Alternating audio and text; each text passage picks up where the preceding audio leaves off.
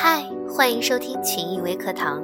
今天继续为大家带来鲁迅成功秘诀的成长之路。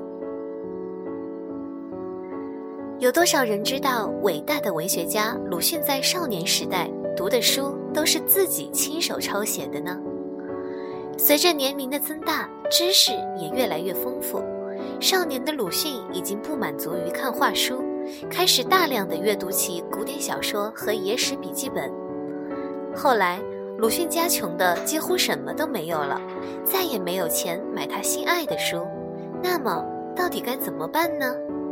鲁迅想啊，买不起书就自己抄，但要抄的书实在太多了。鲁迅就抄他最需要的书，把宝贵的时间用在刀刃上。他需要一本字典，就借来《康熙字典》，从一部查起，把所有难读。难记难写的生字都抄下来。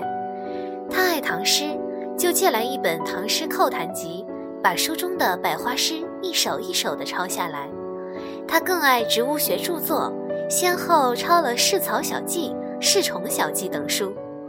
唐诗丛书是他最喜爱读的一本书，里面有唐诗植物学家陆羽写的介绍种茶经验的《茶经》，和介绍农林知识的《累四经》。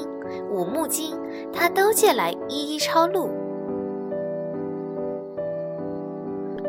鲁迅抄的书大多是从族叔祖父周玉田先生那里借来的。这位老人平时从来都不轻易借书给别人，却乐意借给鲁迅，因为鲁迅很爱护书籍，而且极守信用，按时归还。周玉田先生还把自己写的《镜湖竹枝词百首》借给鲁迅看。鲁迅不仅读完了这本诗稿，还抄录了一册，卷末写了六个工整的小楷字：“侄孙张寿景录。”就这样，鲁迅整天抄呀抄，几乎把所有的课余时间都用在了抄书上，但总觉得时间不够用，怎么办呢？鲁迅就请两个弟弟来帮着抄，他们也挺乐意的，都争着来帮哥哥抄书。后来，鲁迅的两个弟弟，一个成了有名的文学家，一个成了有名的生物学家。他们所取得的成就，其中也有鲁迅引导的一份功劳。知识源于积累，成功源于勤奋。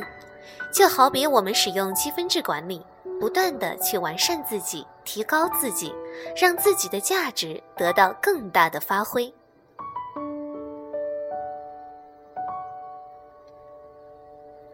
好了，今天的节目就到这儿。鲁迅的故事我们也讲完了，大家有兴趣可以关注我们的微信公众号“湖北群艺”，今后将为您带来更多的优质节目。